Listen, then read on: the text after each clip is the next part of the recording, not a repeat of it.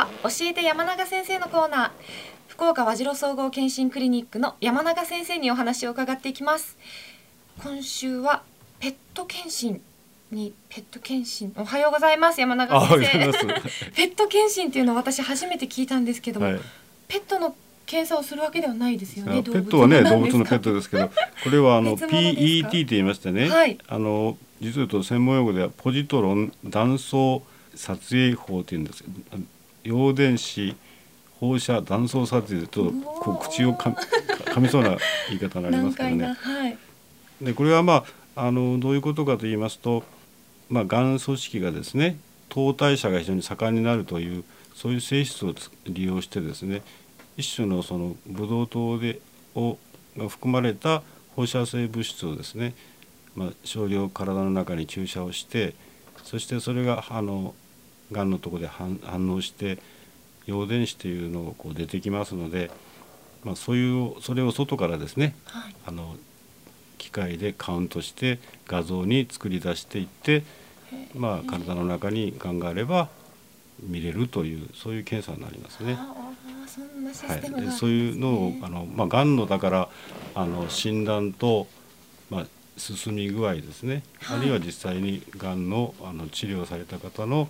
あの効果あるいは再発の状態を見たりするのに使われますけども、はい、これはあの診療の場ではそういうふうに使いますけど我々検診としてはですね、はい、まあ、いっぺんに全身が見れるというところであの、まあ、がんのあるかないかの検診に使います。病院でやる場合はもう他のことでがんの診断がついた後にですね、はい、あのそういうペット検査を受けて体の全体を見るんですけど、まあ、ドックでは、まあ、初めにペットをやってですね、そこに大きく異常がないかというのを見ていこうという考え方ですね。これは一般的な人間ドックではもう一般の中ではもうやっぱ入ってないですね。というのはやっぱりあの金額も少し高くなりますし放射性の物質を使ったりするもんですからあのやっぱり一応専門ドックという形にしてますけどもやっぱりあのがん家系の方とかがあればあのすることをお勧めしますね。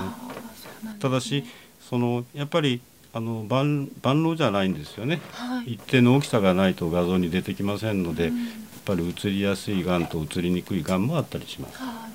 で私ももう60歳過ぎてますんで、はい、大体年に1回このペットドッグというのを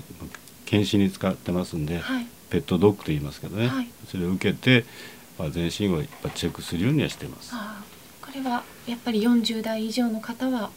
受診しておいたまあ40歳以上の方というよりもやっぱりあのやっぱがん家系があったりですね、はい、ちょっとがんについて心配な方とかがあればあの受けられることをお勧めしますけどね。若くてもですね。はい、そうですね。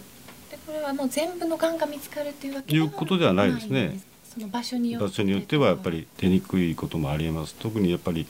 あの食道とか胃のですね、はい、早期の変化はなかなか出てきにくいですね。だからそういう特徴もありますのであの他の検査とも兼ね合わせてやっていきますからですね。長所としては全身のがあのそういうことでできるということですね、はい、それはありますね。いろんな検査があるんですね、はい、勉強になりました、はい、ありがとうございます、山永先生来週もよろしくお願いいたします、以上ゆうきの教えて山永先生でした LoveFM Podcast. LoveFM のホームページではポッドキャストを配信中。スマートフォンやオーディオプレイヤーを使えばいつでもどこでも LoveFM が楽しめます。LoveFM.co.jp にアクセスしてくださいね。LoveFM Podcast